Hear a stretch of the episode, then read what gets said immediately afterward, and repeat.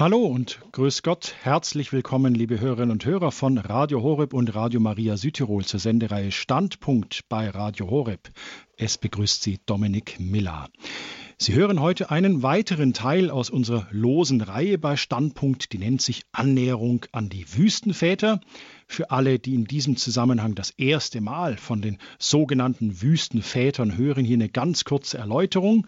Im dritten und vierten Jahrhundert, da zogen sich manche der frühen Christen zum Beispiel als Eremiten in die Wüsten Ägyptens, Palästinas und Syriens zurück, um Gott in der Einsamkeit nahe zu sein. Und manche dieser Eremiten oder Wüstenväter, die hatten auch Schüler. Übrigens gab es auch Wüstenmütter, wie uns unser Referent mal aufgeklärt hat. Also diese Wüstenväter oder Wüstenmütter, die hatten eben manchmal auch Schüler und diese wandten sich natürlich mit Fragen an ihre Lehrer, die ihnen dann mit Aussprüchen antworteten, die biblische Weisheit ja mit menschlichem Scharfsinn verbanden. Der Dr. Stadtmüller, unser Referent, der sagt immer, das sind dann so richtig kristalline Antworten, wo, wo wirklich alles Mögliche komprimiert da drinnen ist. Und wir beleuchten dann in dieser Sendung sozusagen diesen Kristall und schauen mal, wie sich der Lichtstrahl so auffächert und wie sich dann so das ganze Spektrum an Farben und Aspekten auch dann auffächert. Das fand ich immer ein tolles Bild, was der Dr. Stadtmüller da gesagt hat. Ich habe schon gesagt, unser Studiogast, Dr. Godehard Stadtmüller, er ist Psychotherapeut, Facharzt für, Facharzt für Neurologie. Hallo, herzlich willkommen, Dr. Stadtmüller. Ja, grüß Gott, Herr Miller. Es freut mich, mit Ihnen die Sendung zu machen. Herzlich willkommen an die lieben Hörerinnen und Hörer. Dr. Stadtmüller, Sie haben sich oder Sie haben wieder ein Apophthegma ausgesucht, also einen Sinnspruch der Wüstenväter. Äh, welches das sein wird, das sagen Sie uns gleich. Die Überschrift, haben Sie mir gesagt, über die heutige Sendung, da musste ich schwer schmunzeln, die ist Menschenkenntnis und Klatsch heißt es heute bei den Wüstenvätern. Und ich muss deswegen schmunzeln. Ich war Anfang des Jahres, äh, musste ich in einer Arztpraxis im Wartezimmer zubringen und hatte dann eben ähm, ein entsprechendes Magazin vor mir liegen, wo also wieder die Neuigkeiten aus Hochadel und Geldadel ähm, äh, ausgebreitet wurden. Und äh, ja, daran musste ich einfach gerade denken und auch an den Ratsch und Tratsch im Treppenhaus, im Mietshaus, wo man wohnt oder in der Kirchengemeinde, wo man ist. Mensch, hast du gehört, was der und der gemacht hat oder und so weiter. Also ich bin sehr gespannt, Dr. Stadtmüller, was die Wüstenväter uns da heute ja, sagen wir es mal so, durch die Jahrhunderte, im dritten, vierten Jahrhundert haben sie gelebt und gewirkt, was sie uns durch die Jahrhunderte hindurch zu uns sprechen, durch ihre Sinnsprüche, durch die Apophthegmata. Dr. Stadtmüller, das Wort ist bei Ihnen. Ich und unsere Hörerinnen und Hörer sind sehr gespannt auf Ihren Vortrag. Wir freuen uns. Ja, vielen Dank.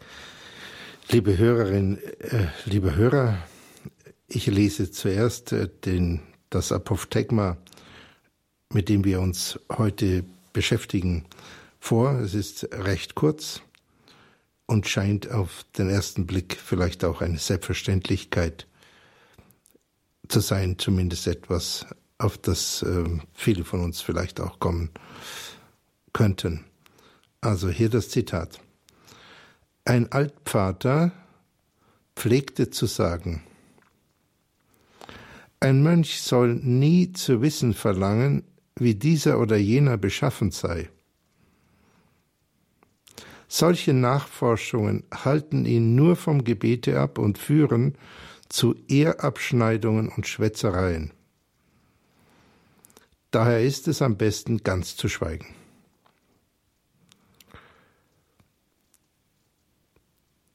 Soweit das Zitat. In diesem Fall ist der Name des Altvaters nicht überliefert. Bei sehr vielen der Apophthegmata äh, weiß man den Namen des Altvaters. Das ist auch offenbar nicht so wichtig, äh, denn der Sinnspruch wurde einfach, ähm, oder der Ausspruch oder die Anekdote wurde einfach überliefert und ist insofern durch die Jahrhunderte wertgeschätzt worden und äh, zu uns gekommen. Wenn es hier heißt, ein Altvater pflegte zu sagen, heißt das, äh, dieser Altvater sagte das immer wieder. Es war in gewisser Weise seine stehende Rede. Das war ihm offenbar sehr wichtig, nicht nur als eine persönliche Wahrheit von ihm selbst, sondern auch für andere. Als wäre das ein Leitstrahl auf dem Weg, ein äh, besserer Mensch, aber nicht nur ein moralisch besserer Mensch im Sinne der Sekundärtugenden, sondern ein innerlicher, vollkommenerer Mensch zu werden im Sinne der Heiligung. Hm, und ich bin auch froh, im Radio Horeb zu sprechen. Es hat viele Gründe. Äh, einer der Gründe ist, dass äh, das nicht nur ein christliches Organ ist im Sinne, dass christliche Botschaften irgendwie verbreitet werden, äh, sondern dies ist ein Sender und das ist meine Überzeugung seit langem, wo ich das beobachte, der auf dem Gebet fußt. Und das ist das, was ihn stark macht und Kraft gibt. Was also sagt der Altvater? Er sagt eigentlich, ähm, drei Dinge. Er sagt, ein Mönch soll Folgendes nicht tun, bitteschön. Das ist eine Handlungsmaxime. Und er gibt äh, zum Schluss eine Alternative, die ist nicht so, du musst das tun, aber äh, es wäre besser. Und als drittes gibt er eine Begründung, warum ein Mensch äh, das nicht tun soll. Ähm, in den Sendungen über die Wüstenväter, das ist jetzt schon die Nummer, ich muss mal kurz nachschauen, das ist jetzt die Nummer ähm, 27, äh, haben wir häufiger darüber gesprochen, dass die sogenannten Aussprüche der Väter oder Mütter oft nicht reine Aussprüche sind, sondern vielmehr Geschichten von Begegnungen. Und das macht sie für die spirituelle Führung so stark. Sie sind kaum je dogmatische Aussprüche, sondern sie sind Worte oder auch Wechselreden in einem bestimmten Kontext, wo jemand oder auch mehrere eine für sie günstige Führung bekommen. Die Begegnungen sind äh, so gestaltet, dass einer oder auch mehrere vom Altvater etwas Wesentliches lernen, das heißt ihre Existenz verändern, nicht nur ihre Gedanken, um besser auf dem Weg zu Gott, zu Christus, zum Nächsten zu sein und so ihre Seele zu retten. Und deshalb ist das schon ähm, erstmal ein Argument, die Apophthegmata zu lesen, weil sie haben sehr, sehr, sehr, sehr vielen Generationen, Hunderten von Jahren, äh, haben sie Menschen auf dem Weg geholfen, sind das in gewisser Weise geheiligt auch durch die Geschichte der Spiritualität, in diesem Fall der christlichen Spiritualität. Hm. Also auch ein Hinweis an die einzelne Hörerin, der einzelnen Hörer, sich doch mal die Ausgabe der Apophthegmata zu kaufen. Es gibt eine Liste vom, die können Sie anfordern im Sender, im Radio Horeb, wenn es die nicht mehr gibt. Beim Radio Horeb Hörerservice werde ich am Ende der Sendung alles durchgeben. Mhm, gut. Zum Mitschreiben für alle Hörerinnen und Hörer. Und die können Sie dort ähm, auch dann abfragen. Es gibt aber auch Apophthegmata, äh, die nicht Geschichten, sondern tatsächlich Aussprüche sind, wie zum Beispiel das äh, Apophthegma, was wir uns heute vorgenommen haben. Aber auch in diesem Ausspruch ging es und geht es nur bei oberflächlicher Betrachtung um den einzelnen Menschen, den einzelnen Mönch, wenn es heißt, ein Mönch soll und so weiter. Wenn man sich das genau anschaut, geht es in Wirklichkeit auch wieder um Beziehung. Und diese Beziehung ist für den Altvater, von dem wir heute etwas gehört haben und darüber nachsinnen, die Beziehung zwischen drei Polen. Der erste Pol ist die einzelne Person, das Subjekt. Der zweite Pol ist Gott und der dritte Pol ist der nächste. Und aus dieser Beziehung gestaltet sich jedes spirituelle Leben für einen Christen. Erstens die Beziehung zwischen Gott und dem Einzelnen. Zweitens die Beziehung zwischen dem Einzelnen und dem Nächsten. Und drittens die Beziehung zwischen Gott und dem Nächsten. Das hat äh, Papst Johannes Paul der Große immer wieder hervorgehoben.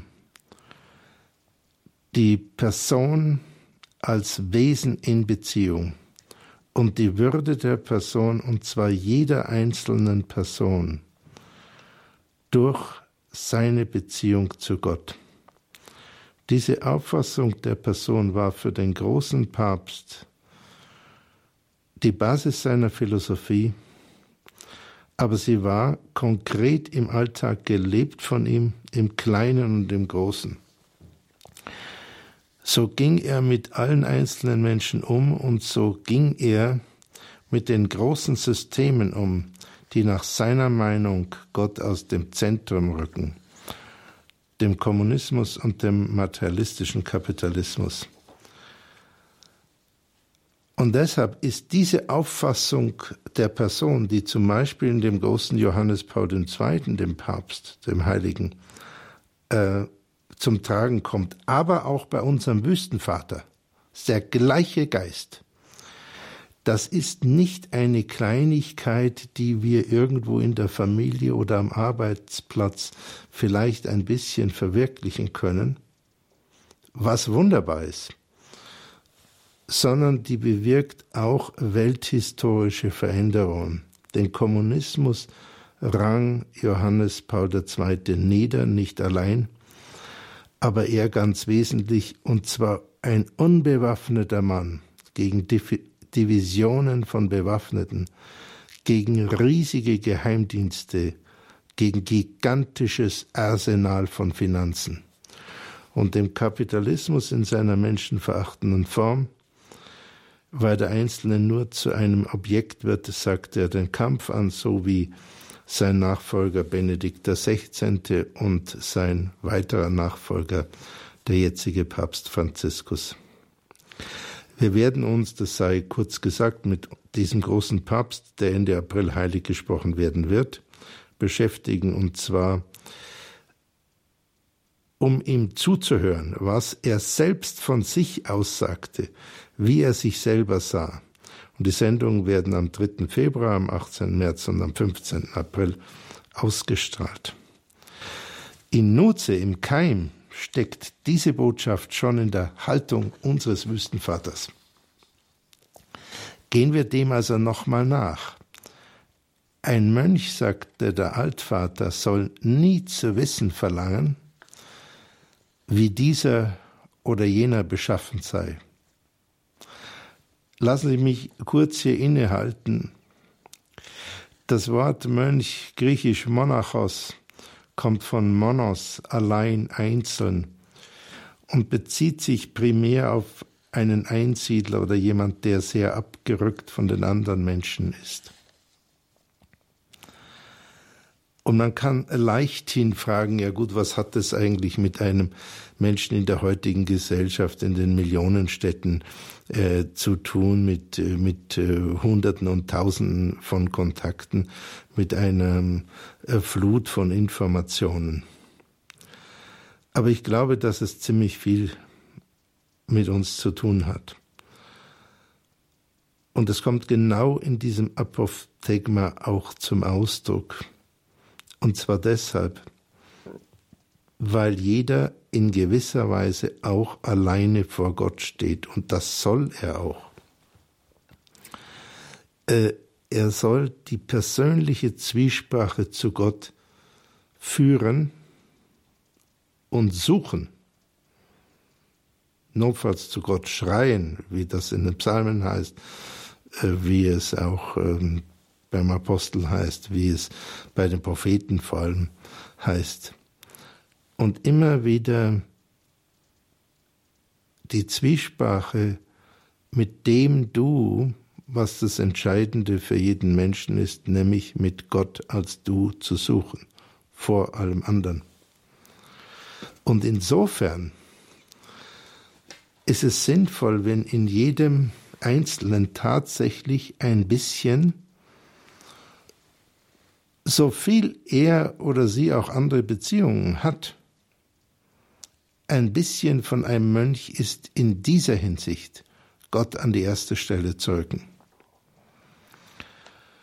Also in diesem Sinne können wir, glaube ich, liebe Hörerinnen, liebe Hörer, uns ein Stück weit mit dem Mönch, äh, zumindest in diesem Apophthegma, identifizieren. Ein Mönch soll nie zu wissen verlangen, wie dieser oder jener beschaffen sei. Äh, das heißt nicht, dass ein Mensch oder ein Mönch nicht wissen soll, welche äh, Eigenschaften ein anderer besitzt. Das steht da nicht. Es heißt aber, dass er nicht danach streben soll. Er soll nicht danach verlangen, dies zu wissen. Warum nicht?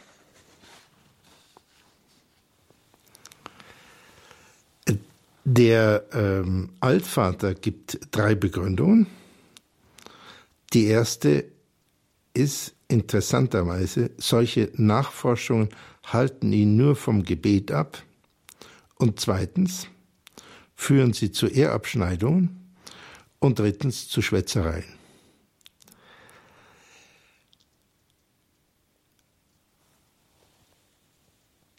Der Altvater geht nicht primär auf die Handlung des Geschwätzes zu sondern auf den inneren Drang, über die anderen so viel Bescheid zu wissen. Hm? Vielleicht machen wir an dieser Stelle mal eine kurze Pause zum Nachsinnen und vorher lese ich Ihnen noch den ersten Teil des Apophthegmas nochmal vor. Ein Altvater pflegte zu sagen, ein Mönch soll nie zu wissen verlangen, wie dieser oder jener beschaffen sei. Solche Nachforschungen halten ihn nur vom Gebete ab und führen zu Ehrabschneidungen und Schwätzereien.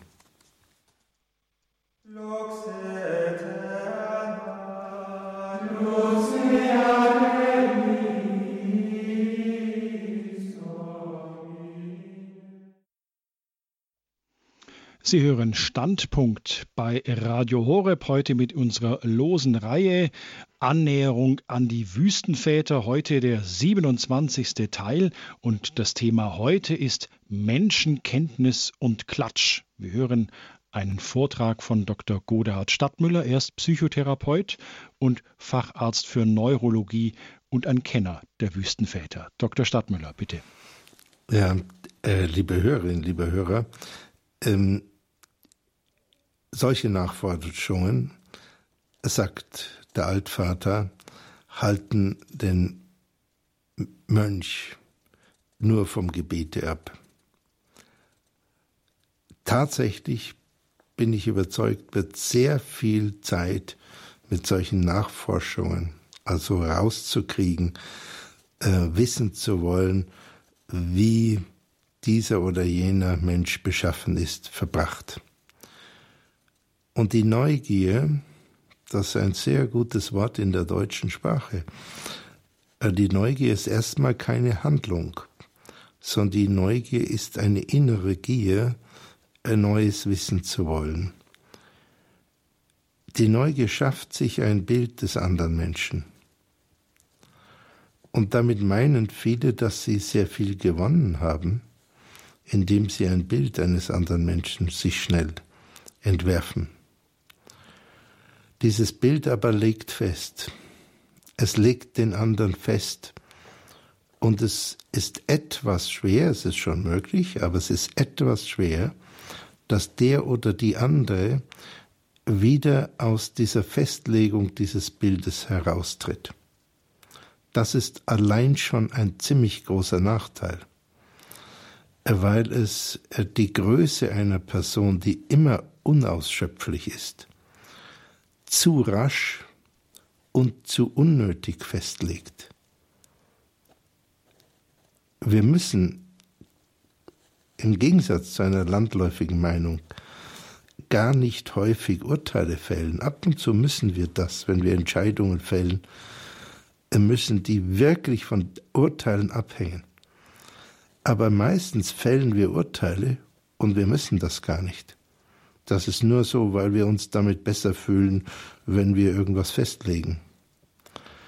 Aber wenn wir einen anderen Menschen festlegen in einem Bild, äh, dann legt das auch unsere Beziehung zu dem anderen fest. Und wir können diese Beziehung dann nur wieder mit einiger Mühe verlassen. Die Beziehung bleibt nicht so flüssig, sie bleibt nicht so in Bewegung, in Wachstum oder anders ausgedrückt. Sie bleibt weniger lebendig. Und drittens, wenn wir uns in unserer Neugier ein Bild eines anderen Menschen zu schnell und zu festgefügt schaffen, dann legt es uns selber auch fest. Denn einer, der sehr neugierig ist, ist den größten Teil der Zeit tatsächlich in seinen Gedanken, in seinen Fantasien mit den anderen, mit der Zukunft, mit der Vergangenheit, mit den gedachten Motiven beschäftigt, sehr häufig mit Angst und Sorge. Und Menschen, die das gar nicht mehr anders kennen, die können sich überhaupt nicht vorstellen, dass man anders in der Welt sein kann, als dauernd herumzudenken mit so viel Sorge. Und sie haben auch dann außerordentlich große Schwierigkeiten, überhaupt nur ein bisschen die Gedanken zu verlangsamen, geschweige denn zum Stillstand bringen zu lassen. Können in einem einfachen Kurs von Meditation zum Beispiel sehr, sehr schwer folgen, weil die Gedanken an ihnen dann noch heftiger, intensiver und beschleuniger werden. Aber folgen wir, also hier eine Frage für die Hörerin, für die Hörer, eine echte Frage, sich mal zu prüfen, was denkt denn in mir so dauernd vor sich hin? sich selber zu überprüfen. Wie konstruktiv ist das noch? Wie destruktiv ist das zum Beispiel? Aber folgen wir für einen Moment unserem Altvater. Die erste Begründung dafür, dass der Mönch nicht neugierig sein soll, nicht in seinem Innern zu wissen verlangen soll, wie dieser oder jener beschaffen ist. Die erste Begründung ist, ähm, weil es ihn vom Gebet abhält. Es geht dem Altvater nicht äh, in erster Linie um die Handlungen des Nachfragens, des Nachlesens, sondern das innere Interesse, mehr über die anderen zu wissen, das vernichtet Zeit und stört eine innere Ausrichtung, die in erster Linie auf Gott gerichtet sein soll. Ich sage damit nicht dauernd, aber immer wieder und mit Priorität. Und die Ausrichtung auf Gott, das sagt der Wüstenvater ganz konkret, ist durch das Gebet. Ich möchte mich hier dogmatisch nicht auf einen zu langen Ast hinauswagen, das ist überhaupt nicht mein Ziel, aber das Gebet scheint zumindest in den monotheistischen Religionen der Königsweg zu Gott zu sein. Die Gnade, der Eingriff der Gnade steht immer außer Konkurrenz, aber das, was Menschen dazu tun können. Da scheint das Gebet wirklich der Königsweg zu sein. Und die Frage stellt sich, ist das nur für Mönche möglich, das Gebet in den Vordergrund zu stellen?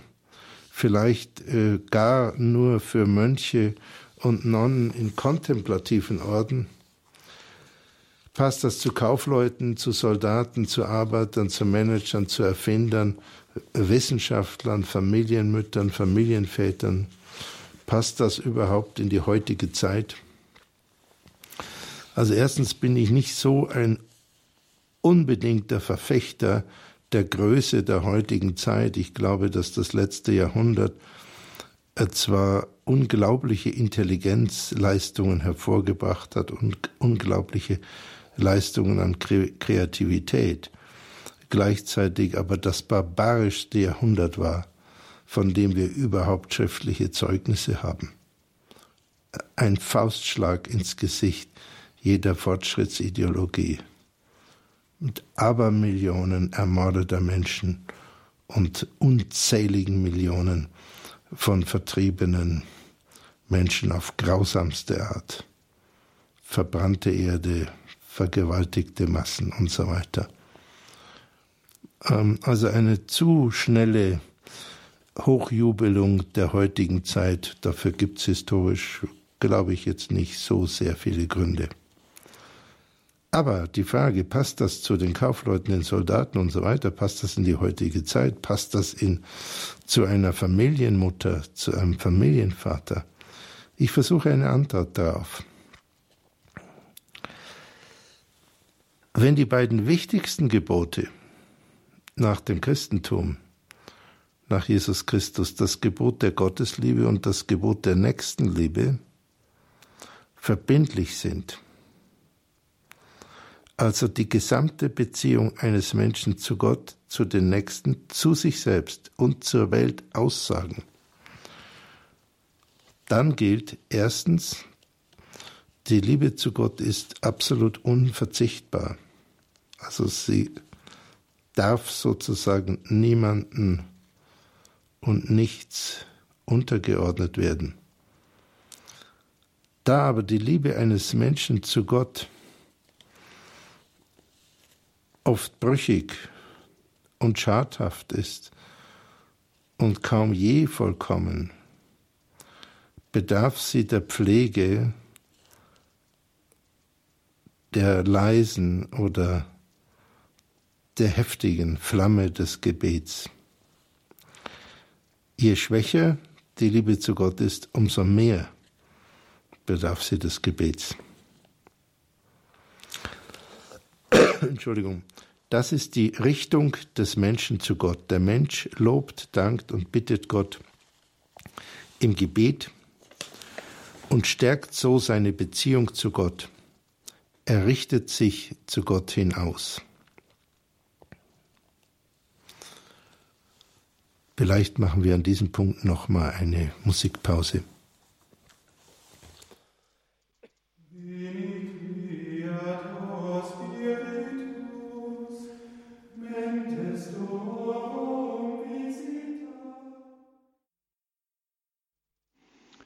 Standpunkt bei Radio Horeb mit der Reihe Annäherung an die Wüstenväter, heute mit dem Thema Menschenkenntnis und Klatsch.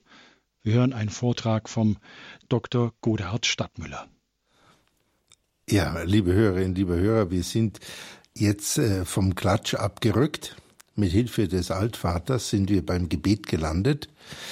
Äh, Ruhm sei ihm. Und äh, das erste, von dem ich sprach, die erste Funktion des, des Gebets, und das ist das, was man auch äh, natürlich ähm, leichter sehen kann, sofern man nicht das Gebet überhaupt für eine Illusion hält. Diese erste Funktion ist äh, die Richtung des Menschen zu Gott. Der Mensch betet zu Gott und er verändert sich, indem er betet. Der zweite Aspekt ist aber auch, dass im Gebet sich im Allgemeinen die Beziehung Gottes zum Menschen stärkt. Denn Gott achtet unsere Freiheit, das vielleicht höchste Gut neben unserem Dasein. Wenn wir ihn anflehen, öffnet er sich uns. Selbstverständlich können wir Gott nicht zwingen oder magisch herbeiholen. Er bleibt immer absolut frei. aber er hat sich uns zugeneigt. Und er hat uns zugesagt, dass er unserem Gebet nicht unbeteiligt gegenübersteht. Wer anklopft, dem wird geöffnet, sagt Jesus Christus. Gott braucht unsere fein ziselierten Rituale nicht. Ja, er verachtet sie, wenn sie nicht aus dem Herzen kommen. Er verachtet einen Formalismus, der tot ist. Der lebendige Gott verachtet den toten Formalismus. Das haben die Propheten häufig verkündet und angemahnt mit viel härteren Worten, als ich das zu sagen wagen würde. Besonders drastisch der Prophet Amos. Äh, das Zitat ist, äh, Gott aus dem Mund des Propheten spricht, Ich hasse eure Schlachtopfer eure hundert Opfer sind mir ein Gräuel. Und Jesus Christus waren die Tempelhändler, unter denen vielleicht auch Devotionalienhändler unterschiedlicher Art waren, geradezu ein Sakrileg, so dass er ihr Gut und ihre Tische umstürzte. Er fuhr die Pharisäer an, ihr Schlangenbrut was Gott wünscht, jedenfalls nach dem Alten und dem Neuen Testament, ist, dass wir unser Herz öffnen, dass wir wie ein Kind loben und bitten. Das Metanoete im Griechischen, was Jesus öfters sagte, das ist es, denkt um, wendet euer Herz um, ändert euer Denken. Wie aber ändern wir unser Denken? Die tiefen Grundhaltungen können wir oft durch Nachdenken nur wenig ändern. Sie sind oft stabil über Jahrzehnte, aber durch Gebet. So ist der, der eine bessere, eine echtere, innigere Beziehung zu dem allmächtigen Gott aufbauen will, auf das Gebet angewiesen. Aber auch wenn jemand sehr vollkommen sein sollte, braucht er das Gebet und hat vielleicht mehr und mehr den Drang zu beten. Das können wir an den Heiligen sehr gut ablesen, auch äh, von dem seligen Johannes Paul II. ist es überliefert, dass er eine ganze Nacht äh, in irgendeiner Kapelle auf dem Boden lag im Gebet. Das ist auch überliefert von Franz Xaver, der wochenlang nachts liegend, kniend betete vor einem bestimmten Altar in Chennai, im früheren Madras, um Gott anzuflehen, ihm Sicherheit zu geben, ob er nach Japan gehen soll oder nicht. Und sogar Jesus, der die vollkommene Beziehung zum Vater hatte, betete häufig in der Einsamkeit. Monos, Monachos, quasi als Mönch, allein vor Gott, auf einem Berg. Das Gebet verändert aber nicht nur unsere Beziehung zu Gott und Gottes Beziehung zu uns, sondern drittens auch unsere Beziehung zum Nächsten denn es ist schwer, unseren Nächsten ohne Vorbehalt zu lieben. Jedenfalls ist es für mich oft schwer. Und für viele Leute, die ich kenne, ist es auch sehr schwer. Die Liebe wird zwar größer durch Übung, aber häufig bleibt ein Vorbehalt oder die Liebe zu anderen geht einher mit zu geringer Selbstliebe oder sogar Selbstabwertung. Damit wir als Menschen durch diese oft schwierigen und unsicheren Fahrwasser kommen, brauchen wir die Reinigung unseres Herzens, die Vervollkommnung unserer Liebe und dazu führt uns das Gebet.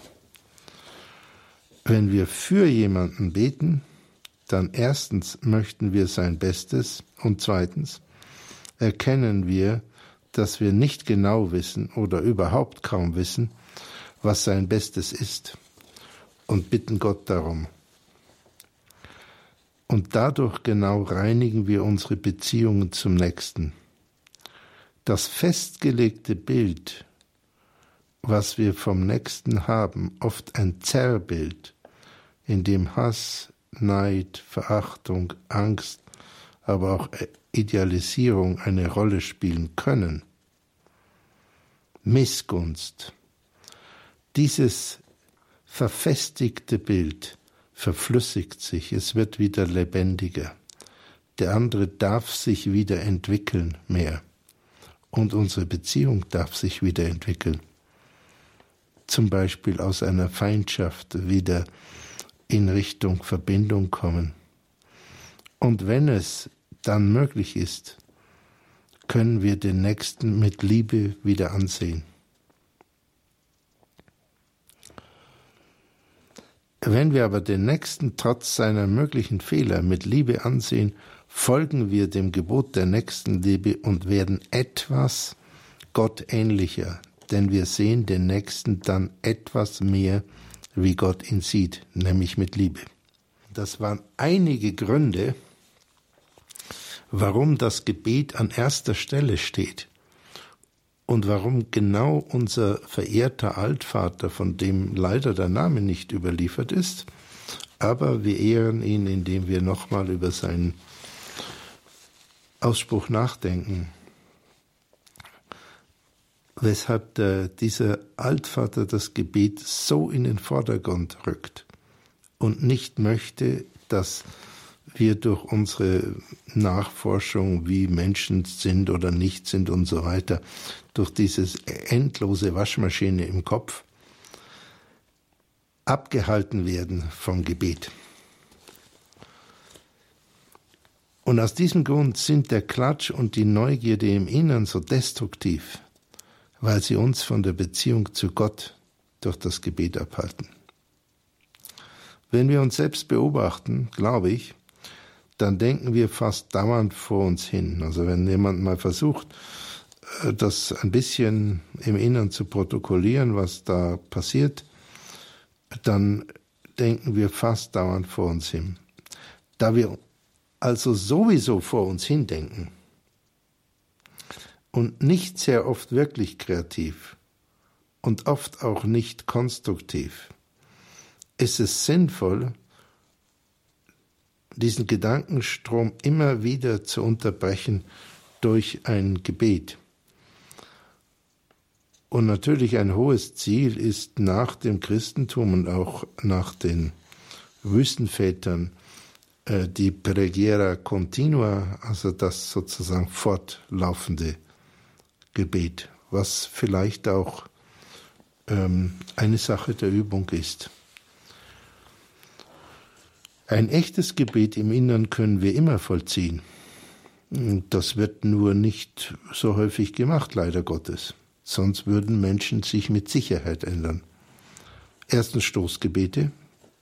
Zweitens eine Zeile des Vaterunsers nehmend, zum Beispiel Dein Reich komme, und wie eine wiederkehrende Litanei, wie ein Mantra, sich wiederholen lassen im Innern, es kann sich sogar verautomatisieren. Das berühmte Jesusgebet, wenn jemand im Moment beten will, könnte er für den Altabt Emanuel Jungklausen jetzt beten, der in einem nicht guten gesundheitlichen Zustand in der Abtei Niederalteich ist. Der hat sich so verdient gemacht. Erstens natürlich um das äh, Jesusgebet und um seine Abtei, aber dann auch um den Erhalt der Donau an einer noch nicht kanalisierten und durch Staustufen äh, überregulierten Stelle, eine wunderschönen Stelle in Niederbayern. Ähm, klassisch natürlich, ein klassisches Gebet ist der Rosenkranz und die Psalmen. Die Psalmen, die uns mit den Juden verbinden, die Juden, die von Johannes Paul II. als unsere älteren Brüder versöhnlich bezeichnet wurden, ein großer Gestus der Verbindung über so viele Jahrhunderte der Skepsis und des Misstrauens auch der gewalttätigen Auseinandersetzungen hinweg. Noch eine Anregung zum Gebet. Johannes Paul II., wir sprechen jetzt äh, heute etwas mehr von ihm, äh, weil er für mich in dieser Tradition so perfekt steht und weil ich mich im Moment dann auch mehr mit ihm beschäftige. Johannes Paul II. sagt einmal, sobald ich jemand begegne, bete ich für ihn. Das war für ihn ein gelernter Automatismus. Wenn er irgendjemand begegnet, zack, sofort betet er ihn für ihn. Und das hat natürlich sein Verhältnis zu jedwedem Menschen. Und da ist er auch etlichen Schurken begegnet und auch seinem Attentäter und so weiter, der ihn niedergeschossen hat, hat er auch für ihn gebetet. Und das verändert diese Beziehung immer.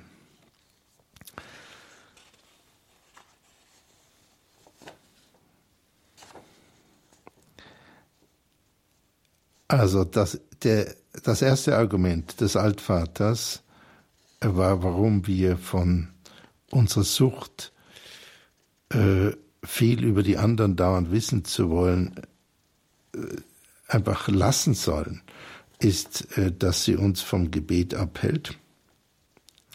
Und das ist sehr folgenreich und sehr destruktiv. Das Zweite ist, es führt zu Ehrabschneidungen. Tatsächlich gibt es natürlich schon Gedanken über andere Menschen, die die anderen Menschen sehr aufwerten. Aber es gibt sehr, sehr viele, und ich vermute, jedenfalls nach meiner Erfahrung mit vielen Menschen, sehr viel überwiegend Gedanken der Abwertung von anderen. Und das ist dann auch nicht verwunderlich in dem Sinne von, wem das Herz voll ist, dem geht der Mund über, dass gedankliche Abwertungen, wenn sie lange im Bewusstsein kreisen, auch zu Äußerungen im Sinne von ähm, Abwertungen und Ehrabschneidungen führen. Und Ehrabschneidungen sind außerordentlich destruktiv für Menschen. Menschen können extrem ins Abseits gestellt werden, zum Teil mehr als durch Armut oder durch körperliche Behinderung, wenn ihre Ehre beschnitten wird, wenn sie gedemütigt werden.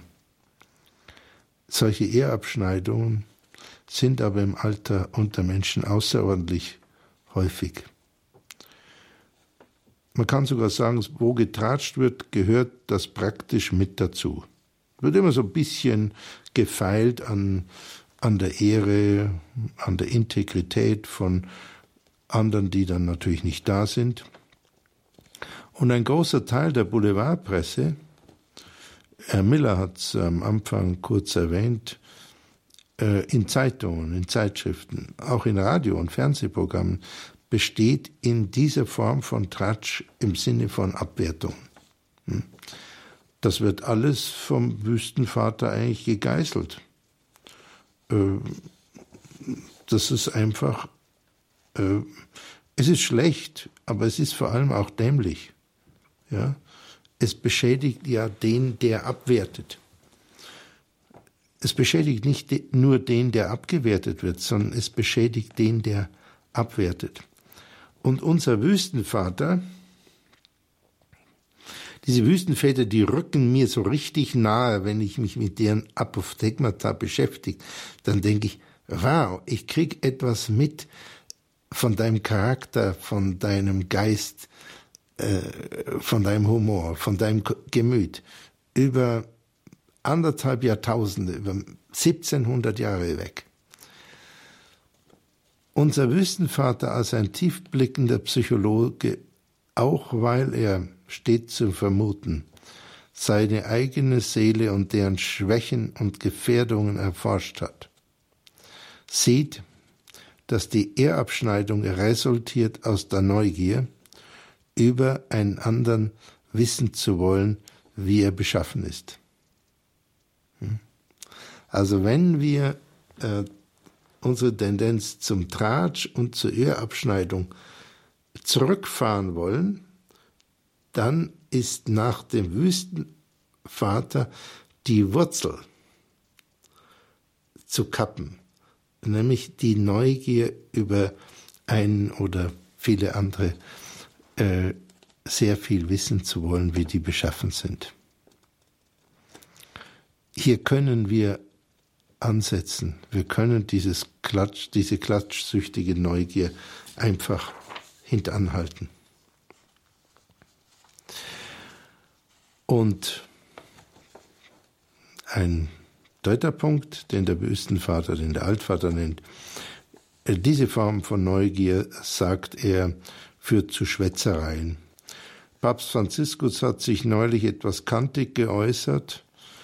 Er ist ja jetzt in solchen Äußerungen nicht äh, exzessiv diplomatisch, sondern er äußert sich auch manchmal ein bisschen bullig, was ihm, finde ich, gut steht. Hat sich geäußert, dass die Vatikanangestellten weniger Zeit mit Geschwätz verbringen sollen. Wir schwächen die anderen durch Geschwätz, das ist klar. Die Illusion ist, dass wir uns ähm, erheben, indem wir schlecht über andere reden. Das ist aber eine Illusion. Das ist nur so eine kurzzeitige Illusion, weil die nächstumstehenden vielleicht lachen oder uns kurz äh, Beifall spenden. In Wirklichkeit ist es so, dass wir vor allem uns selber schwächen und unsere Beziehung zu den Mitmenschen. Und zwar einfach deshalb, weil jemanden, der schwätzt, weniger vertraut wird, weil es sich herumspricht, dass er nicht sicher etwas für sich behalten kann. Und das ist ganz zentral. Wenn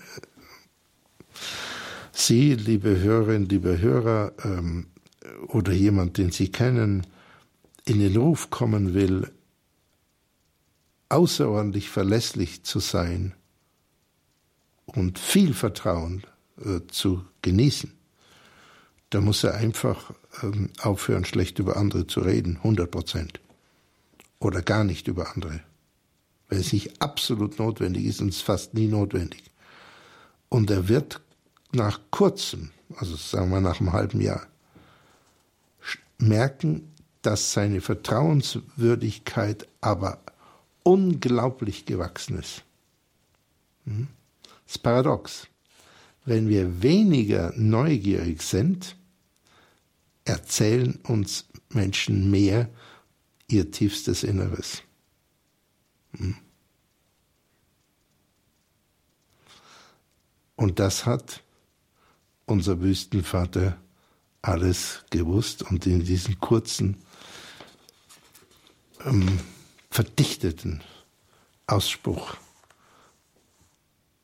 ausgesagt, der ihm aber so wichtig war, dass er, wie am Anfang gesagt ist, er pflegte es zu sagen, er hat es oft gesagt.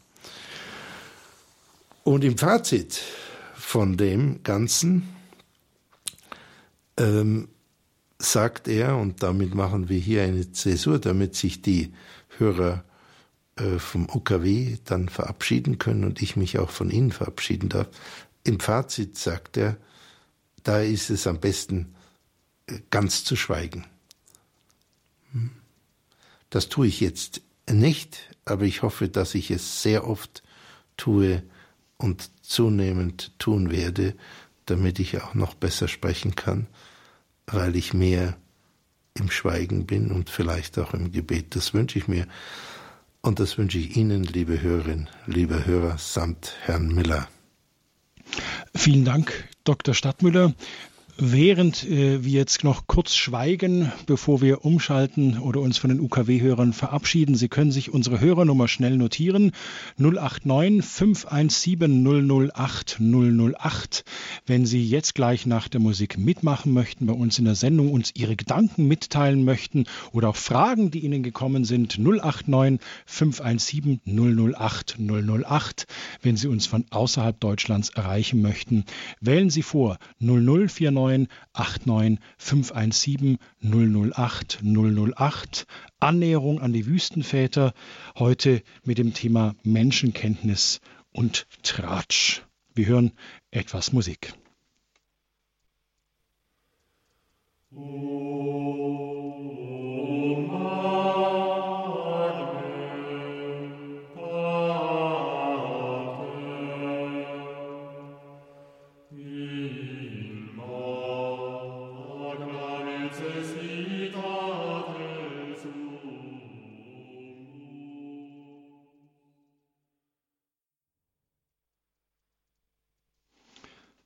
Standpunkt bei Radio Horeb heute mit dem Thema Menschenkenntnis und Klatsch. Wir haben uns mit der heutigen Sendung wieder ein Stück mehr an die Wüstenväter angenähert. In unserem Balderschwanger Studio sitzt Dr. Godehard Stadtmüller, er ist Psychotherapeut und Facharzt für Neurologie. Und er durchleuchtet für uns sozusagen diese komprimierten kristallinen Sinnsprüche, die Apophthegmata der Wüstenväter, wo in knappen Sätzen wirklich eine ganze Menge gesagt wird. Dr. Stadtmüller, Sie haben über die Neugier gesprochen, dass die Neugier erstmal keine Handlung ist, da tue ich ja nichts aktiv, aber dass ich durch die Neugier und indem ich mir ein Bild damit vom anderen mache, ja quasi den anderen schon festlege. Jetzt frage ich einfach mal, ich meine, Sie haben ja auch äh, neben Medizin ja auch die Philosophie studiert ähm, und auch so aus Ihrer Praxis, was passiert in uns, wenn wir neugierig sind? Ich meine, Neugier ist ja ja eigentlich auch, auch, auch, auch die Triebfeder unseres Sein. Ich meine, warum sonst äh, äh, haben die Menschen den Faustkeil erfunden und sind zum Mond geflogen, ja, äh, wenn nicht aus Neugier. Aber dennoch legt uns die Neugier fest. Was passiert da in uns, Dr. Stadtmüller? Ja, es ist gut, dass Sie das nochmal erfragen. Ähm, die Neugier, die in, in ganz kleinen Kindern schon ist, und die in allen Leuten sehr stark bleibt, die sich was Kindliches erhalten haben und die äh, der größte Teil unserer wirklich kreativen Energie ist, gegen die ist gar nichts zu sagen. Äh, der äh, Wüstenvater hatte auch gar nichts dagegen. Es ist jener Teil von Neugier gemeint, der genau wie der Wüstenvater sagt, indem wir zu wissen verlangen, wie dieser oder jener Mensch beschaffen ist. Hm? Und tatsächlich glaube ich auch, wir vermüllen unser, äh, unseren Verstand, indem wir dauernd über die anderen Menschen nachdenken, ob die jetzt gut oder schlecht oder irgendwas sind. Nur sehr selten, wie gesagt, müssen wir ein Urteil äh, fällen. Ansonsten können wir einfach sie betrachten, wie sie sind äh, und, und, und wie sie sich entwickeln auch. Und dann, dann bleibt das ein offener Prozess. Und bei allen Menschen, die zum Beispiel sehr gut zuhören können, ist das genau so, dass ja nicht nur, dass die schweigen, sondern die, die lassen den anderen Menschen sich entwickeln. Und dann geht es dem anderen Menschen gut, weil er Raum und Zeit spürt, sich darstellen äh, zu dürfen. Also das war eine gute Frage von Ihnen, zu differenzieren zwischen der Weltneugier, die ich jedem sehr, sehr stark wünsche. Ich wünsche allen Kindern, vor allem allen halbwüchsigen jungen Erwachsenen, aber auch allen bis ins höchste Alter, dass sie neugierig bleiben. Und gleichzeitig stehe ich auf der Seite des Wüstenvaters und sage, es ist ungünstig, wenn wir immer uns beschäftigen mit unseren Vermutungen, wie jemand anderer jetzt ist und ob der schlecht oder gut oder irgendwie falsche Absichten oder so etwas hat. So, jetzt sind wir neugierig auf unsere erste Hörerin aus Kochel am See. Ich grüße Frau Vogel. Hallo. Ja, grüß Gott, Inge Vogel. ja, grüß Gott, ich freue mich, dass Sie vom Kochelsee anrufen. Ja. Das ist super. Ja. ja glaube, ich habe jetzt die Antwort nicht genau gehört, aber ich glaube, meine Frage ist vielleicht schon beantwortet. Schauen wir mal. ich wollte fragen, äh, Sie haben gesagt, also in dem Spruch von dem Altvater geht es nicht um die Eigenschaften, die dein anderer hat, dass man die weiß, sondern es geht danach um, zu, also nach dem Streben danach, es zu wissen. Und da hätte ich ganz gern, dass Sie dann noch den Unterschied oder Differenz oder die, die mhm. Grenze dazu genauer. Ja. Ja. Aber vielleicht haben Sie es schon gesagt. Nein, also äh, vielleicht nicht so spezifisch. Mhm. Äh, wir werden schon ab und zu Urteile fällen müssen. Ja. Äh, wenn wir sie fällen müssen, ist das nach meiner Erfahrung, ich habe selber eine Klinik geleitet mit 50 Mitarbeitern, für die ich zuständig war, und 128 Patienten und einen riesen Range von Außenbeziehungen. Also ähm, glaube ich, habe ich schon ein bisschen Erfahrung an diesem Bereich. Mhm. Wenn wir ein Urteil fällen müssen, ist es erstens außerordentlich selten. Aha. Äh, Leute meinen, sie müssen dauernd Urteile fällen. Das ist überhaupt nicht der Fall. Mhm. Ähm, äh, äh, da muss man mal auf sich selber achten und dauernd äh, blockiert man sich mit irgendwelchen Urteilen, die sind, die brauchen wir gar nicht. Ähm, äh, wenn wir aber tatsächlich ein Urteil fällen müssen, müssen wir es meistens in einem sehr kleinen Bereich fällen.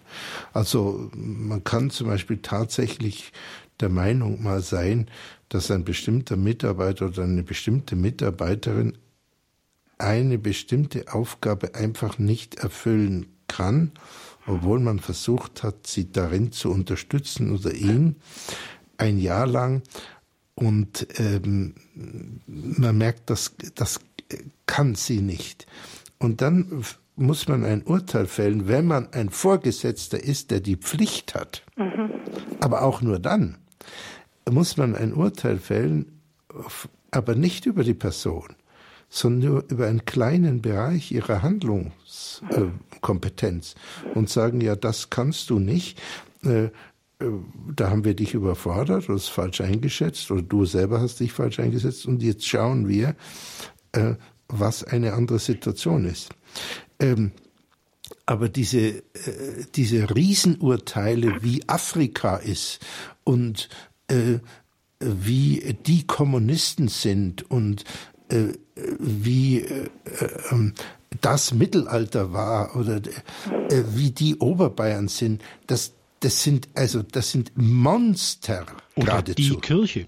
Äh, die Kirche, ja. Aber es geht ja auch oft um den Nachbarn, mit dem man Ja, natürlich. Muss. Und der ist ja der allerfinsterste überhaupt. Ja. Und, äh, und, und das ist alles äh, nicht nur unnötig, das ging ja noch, wenn es neutral unnötig wäre. Dann hätte man ja nur äh, Zeit versäumt. Aber das ist leider nicht der Fall sondern es ist außerordentlich destruktiv, weil durch jeden Gedanken prägen wir uns. Und wenn wir dauernd schlecht, hauptsächlich schlecht über andere denken oder misstrauisch, dann werden wir selber äh, grämlich und hadern mit unserem Schicksal und ziehen uns zurück und das Leben wird freudlos.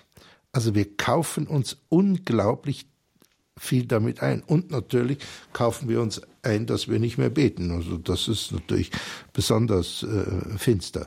Frau Vogel, jetzt danke ich für Ihren Beitrag. Ja, herzlichen Dank. Gute war Frage. Vielen Dank. Ein Gruß nach Kochel.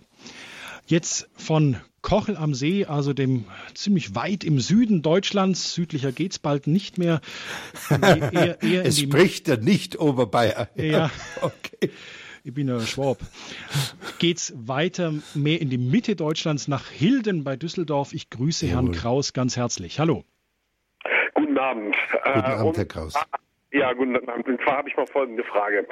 Äh, wenn Sie, wenn Sie davon sprechen, also Klatsch und Tratsch über den Nächsten, ne? also über, über meinen Bruder, über wen auch immer, ja.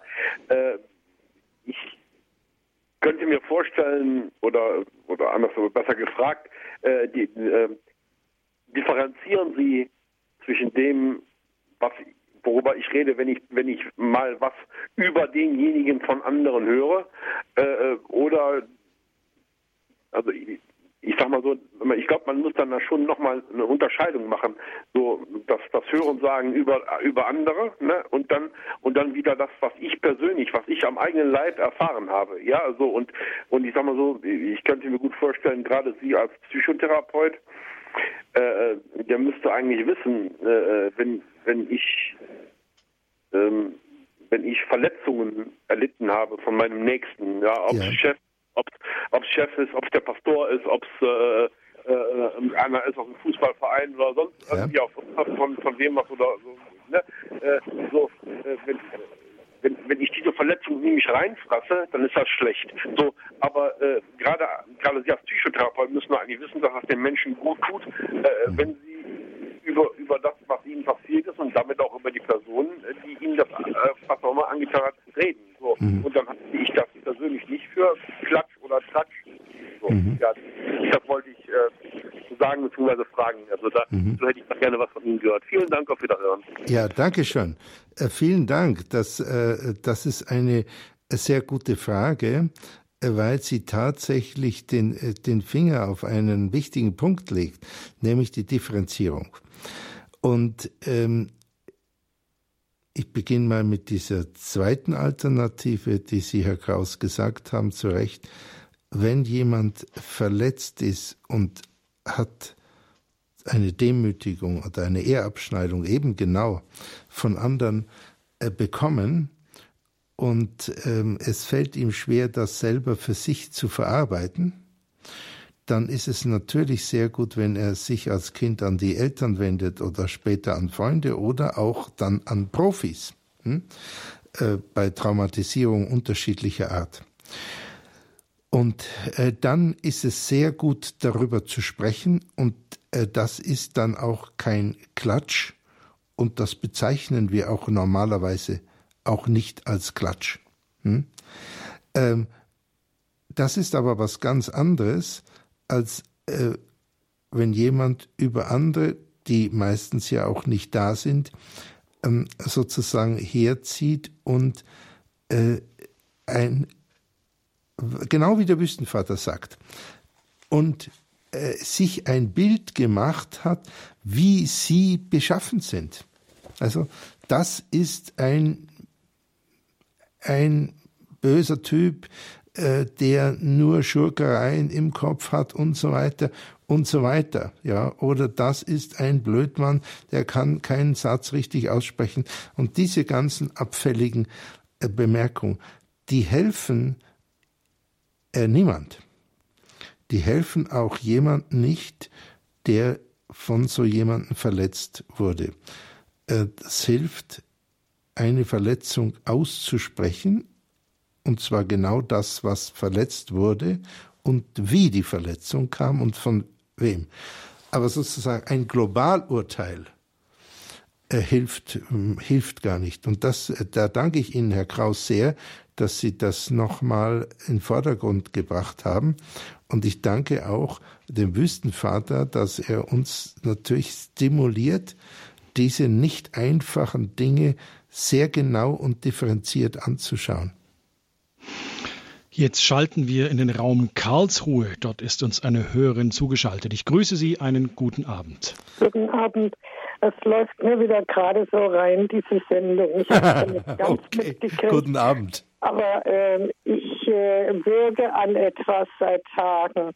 Ja. Äh, ich gehe in verschiedene Kirchen und äh, bei der einen kann ich dann immer an einem Tag äh, auch Beichten und Anbetung haben. Ja. Und äh, wenn ich dann durch die ganze Kirche muss, weil ich vorne bin, möglichst und nicht hinten, äh, und der, Beicht, Beichtzimmer ist hinten, dann habe ich gemerkt, dass eine äh, Frau nicht aufhören will damit. Und wenn die mich schon kommen sieht, äh, dass ich zum Beichten gehe, dann äh, muss die ihr ihren Statement dazu geben, indem sie den Kopf schüttelt von einem einer Schulter zur anderen. Ja. Und dann habe ich dem einen Priester das gesagt, den ich auch öfters mal äh, ja. beten lasse. Und da hat er gesagt, er nimmt sie mal zur Brust. Und ich habe äh, äh, gewollt nicht, dass die eins auf den Hut kriegt, sondern dass solchen Leuten klar wird, äh, was sie äh, im, im Hinblick auf Jesus äh, mit dem anderen machen und mit sich selbst. Ja. Mhm. Ja, also es tut mir leid, aber äh, nehmen Sie es einfach nicht krumm. Ja, also wir wissen ja nicht, was die Dame selber an schwerem ähm, äh, ja vielleicht erlebt hat und weshalb sie meint, jetzt so, äh, so zu sein. Also ich sage ich sag mal was dazu. Ich gehe ja äh, leider nicht so oft zum Beichten, aber es überfiel mich mal und da bin ich in dem Stephansdom in Wien zur Beichte gegangen. Da kann man sozusagen immer beichten an den Weihnachtstagen. Und ich war dann in dem Beichtgespräch, das war nicht so ein Beichtstuhl, sondern es ist ein Zimmer dort und äh, fand nicht, dass ich besonders lang da war, fand es war ein gutes Gespräch. Und dann rumpelte eine Frau wirklich, riss die Tür auf und sagt, Sie sind jetzt schon äh, sieben Minuten drin und jetzt reicht's. Ja, und das fand ich also auch eine heftige Nummer. Ja, und der Priester war ganz ruhig und ich habe auch äh, Gott sei Dank meine Wut noch in Taum halten können. Also was Menschen da im Einzelnen dann erregt, sich über uns ähm, äh, zu ärgern und wir tun es ja auch über andere, das ist, ist halt so. Ähm, äh, nehmen Sie es, nehmen Sie es gelassen, gucken Sie einfach äh, vielleicht gar nicht unbedingt hin. Oder die, äh, die verschärfte Möglichkeit ist, versuchen Sie, sie zu lieben. Ähm, ist schwer, aber wäre, äh, wäre etwas, was Ihnen der Wüstenvater oder die Wüstenmutter vielleicht auch liebevoll nahelegen würde, aber ich weiß, dass es auch, äh, es ist sehr abfällig, ja, wenn jemand dann einfach den Kopf schüttelt, noch dazu in der Kirche ist. Mir, mir kommt der Gedanke, vielleicht hat die Frau gar nicht den Kopf über unsere Hörerin aus Karlsruhe geschüttelt, sondern vielleicht über sich, weil sie sich sagte, die schafft's zum Beichten zu gehen, aber ich schaff's nicht über meinen Schatten zu springen. Wer auch weiß. möglich, auch möglich. Wer weiß. Also ganz vielen Dank an die Dankeschön. Hörerin nach Karlsruhe. Jawohl. Wir schalten nach Coburg und sind verbunden mit Frau Pluschke. Ich grüße Sie. Ich grüße Sie auch. Auch schönen Tag und schönen wunderbar, dass ich wieder Herrn Stadtmüller hören durfte. Ich bin, Guten Abend, Frau Pluschke. Ja. Ich freue mich, dass Sie es sagen. Ich bin über das Wort Neugier, äh, also das hat mich jetzt beschäftigt. Und zwar, ich habe mich erinnert, meine Tochter war so im Pubertätsalter und Jawohl. sagt zu mir, Mutter, möchtest du eigentlich nicht wissen, was ich denke? das ist interessant. Ja, ja habe ich gesagt, es wäre vielleicht ganz schön, aber das, äh, diese Hürde kann ich nicht nehmen, das geht eben nicht. Da musst du dich halt mir mitteilen. Ja. Ja, das will ich ja. Äh, äh, also sie war in einer Klemme. Offenbar wollte sie sich mitteilen, ja. aber sie hat sich gewundert, dass ich das hinnehmen kann, dass ich nicht weiß, was sie denkt. Ja. Mhm. Ja, so wie da kann man eben nichts machen. Ja. Und sie ist dann leider Gottes, also ich, mir ist es ja auch schon so oft gegangen, äh, wenn ich denke, wie ich denke, so denken die anderen auch und da bin ich halt schon oft sehr enttäuscht worden. Ja, absolut. Ja, klar. ja. Und genauso geht's, ist meiner Tochter gegangen. Ja. Sie ist wirklich ganz, ganz schlimm enttäuscht worden. Mhm. Und ich habe aber das irgendwie kommen sehen und konnte aber doch nichts machen. Ich habe schon gesagt, ja, schau, äh, der Umgang gefällt mir eigentlich nicht. Ja, kennst du die? Du kannst du über sie urteilen? Sag mhm. ich nicht direkt, aber mm, man hört halt so, ja, was hört man? Da hört man und da denkst du, hörst du drauf. Also jedenfalls, sie wissen mhm. schon, wie es halt so geht. Mhm. Und da denke ich immer, ja, Neugier ist eigentlich, äh, wie Sie sagen, auch etwas Positives. Ja. Aber aber eben diese Hürde kann man eben nicht nehmen. Man muss da Vertrauen haben und eben im Gebet sich Stärkung holen, sonst hält man es nicht aus. Mhm. Ja, also ähm, wie alt war die Tochter damals? 14, 15. Ja, du warst sie mitten in der Pubertät. Ja, ja, natürlich. Und äh, es klingt so, als wäre sie wirklich in der großen Zwickmühle gewesen, weil sie einerseits ihr Privatleben behalten wollte und auf der anderen Seite sehr unsicher war und doch sich gewünscht hätte, dass die Mutter es weiß, aber da hin und her gerissen war.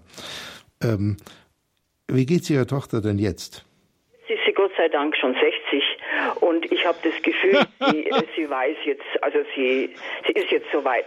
Aber ja. es war ganz, ganz schlimm. Ja, sie hat einmal zu mir gesagt, äh, ich weiß, dass du anders denkst als ich, ja. aber bild dir nicht ein, dass ich so denken soll, wie du denkst. Mhm. Ja, äh, das ist ja auch okay, dass, äh, dass sie äh, ganz verschieden ist von Ihnen. Aber wissen Sie, was mir einfällt? Mir fällt ein, wenn Ihnen das so nachgeht, wie viele Jahre ist das jetzt her? Das ist ja jetzt über 40 Jahre her, oder? Ja, ja. Mhm. Sie könnten, Sie könnten mal, haben Sie ein gutes Verhältnis zu Ihrer Tochter? habe ich schon. Gut. Aber irgendwie ist eine gewisse Fremdheit immer manchmal wieder zu spüren. Ja, das verstehe ich. Sie könnten mal einen Versuch machen und könnten zu Ihrer Tochter sagen, weißt du, etwas geht mir nicht aus dem Kopf und es ist so lange her. Meinst du, ich soll dir das sagen? Und wenn sie sagt nein, dann lassen Sie es.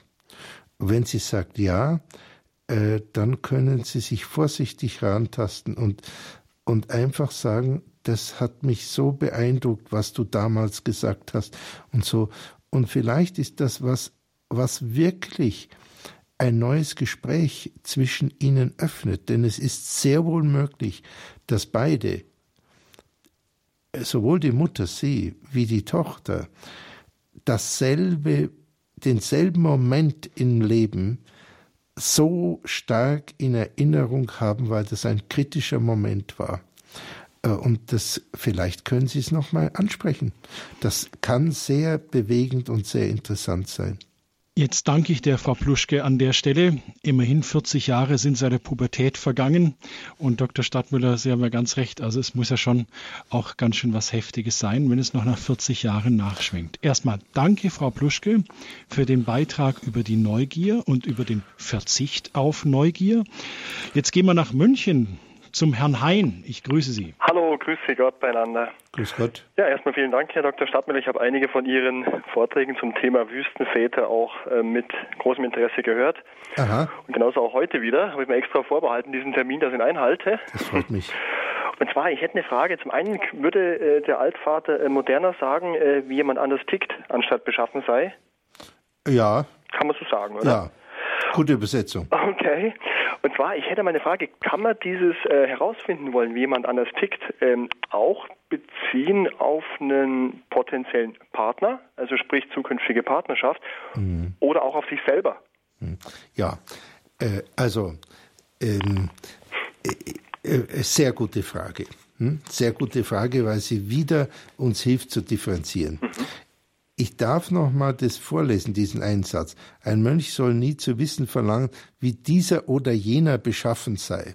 Also das ist so so allgemein wie der und der und der und der und der und beschaffen ist. Wenn er damit sich abgibt, hm, äh, wenn Sie oder wenn irgendjemand anderer eine ähm, wichtige Entscheidung fällen muss, von der man sagen kann, dass sie auf einem guten Urteil begründeterweise fußen sollte, hm? wie zum Beispiel eine Ehepartnerin, oder auch um sich selber zu erforschen, äh, dann ist das, ähm, dann ist das sozusagen ein, ein anderer Punkt. Aber dran, dann ist es, glaube ich, äh, berechtigt, wirklich zu versuchen, ein Stück weit zu erkennen, wie jemand ist. Aber trotzdem Vorsicht. Äh, die Gefahr ist, dass wir uns ein Bild von einem anderen Menschen machen, als hätten wir sozusagen eine rundumstimmige Fotografie.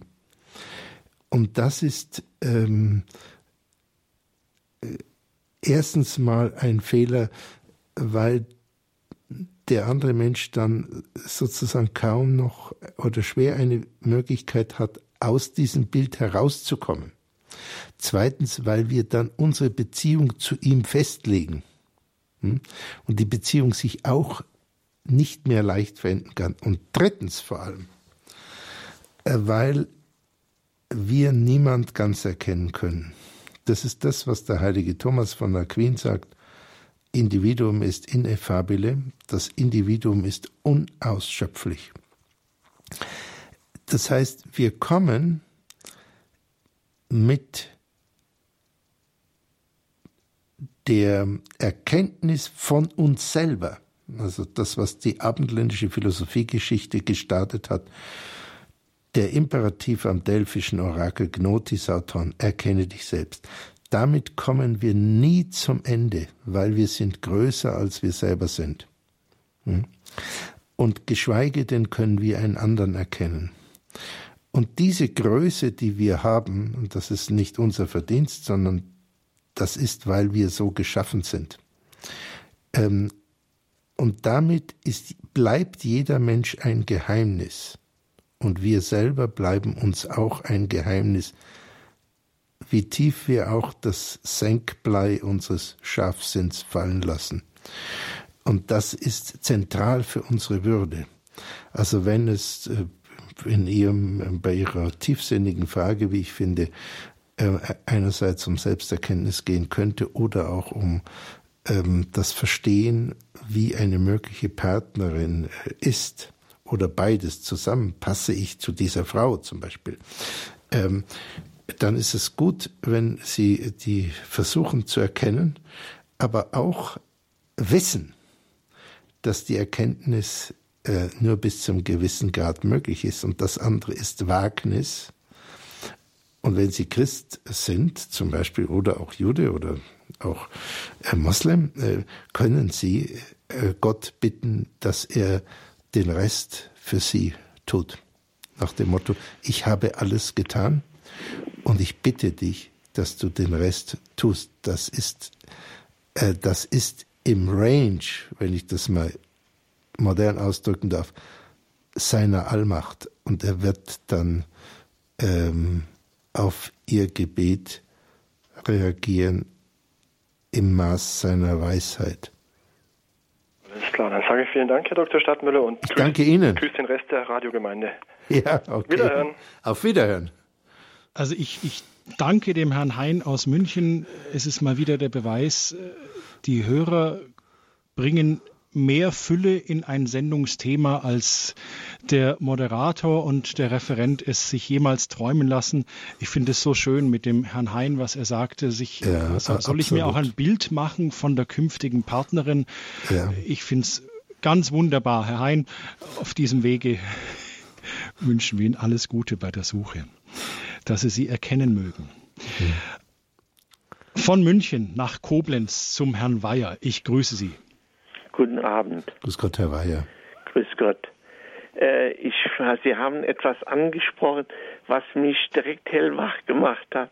Und mhm. zwar, äh, dass Sie sagten, äh, wenn man nicht äh, so neugierig ist, ja, mhm. Dass man dann von den Leuten viel mehr erzählt bekommt.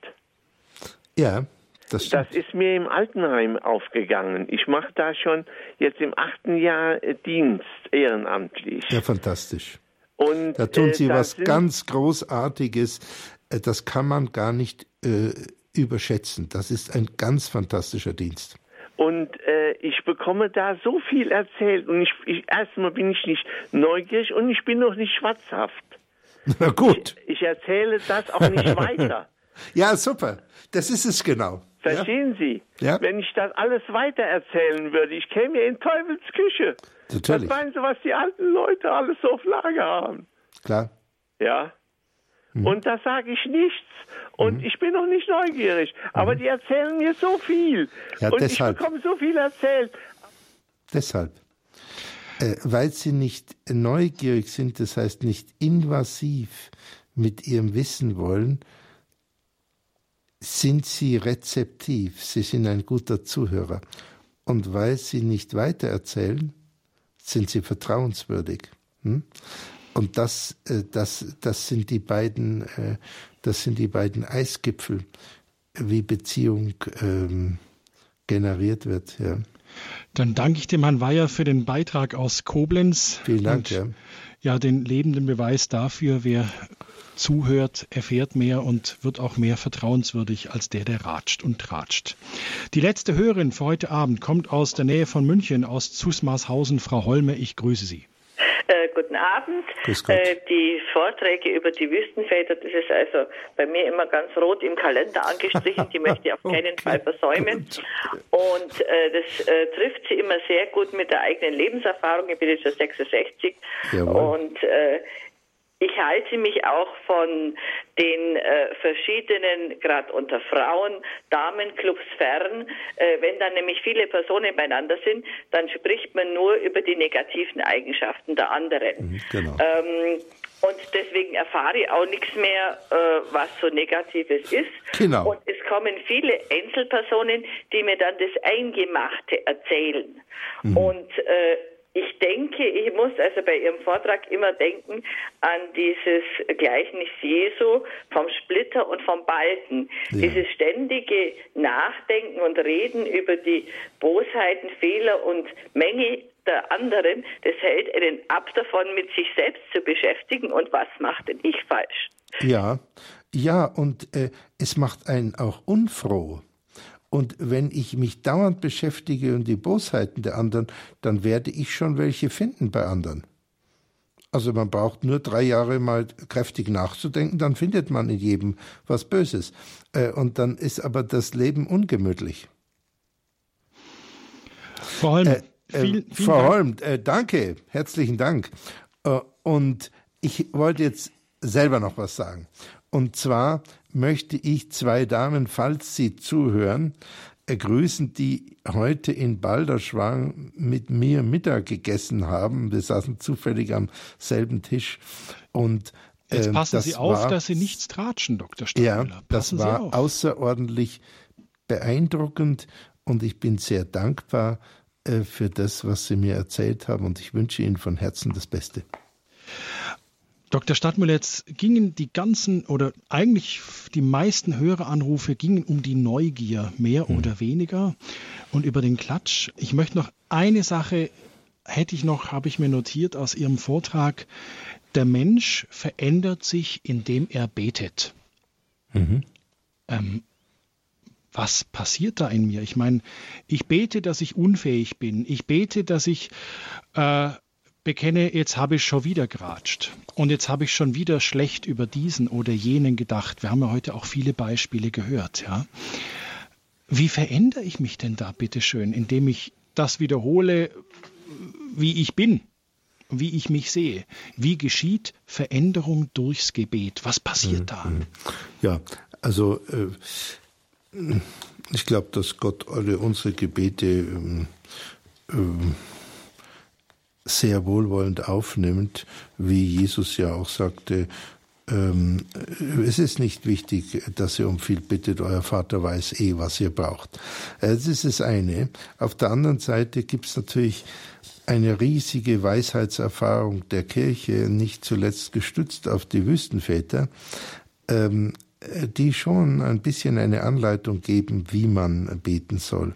Und ein bisschen was dazu habe ich ja gesagt. Also in der Kürze der Zeit äh, will ich nur ein Zitat bringen, äh, was der heilige Ignatius an den Anfang seiner Übungen, Ejercicios Spirituales, die geistlichen Übungen, also die Exerzitien, wie man es nennt. Ähm, der erste Satz ist, der Mensch ist geschaffen, Gott zu, äh, zu, Gott zu loben, ihn zu verehren und ihm zu dienen und so seine Seele zu retten.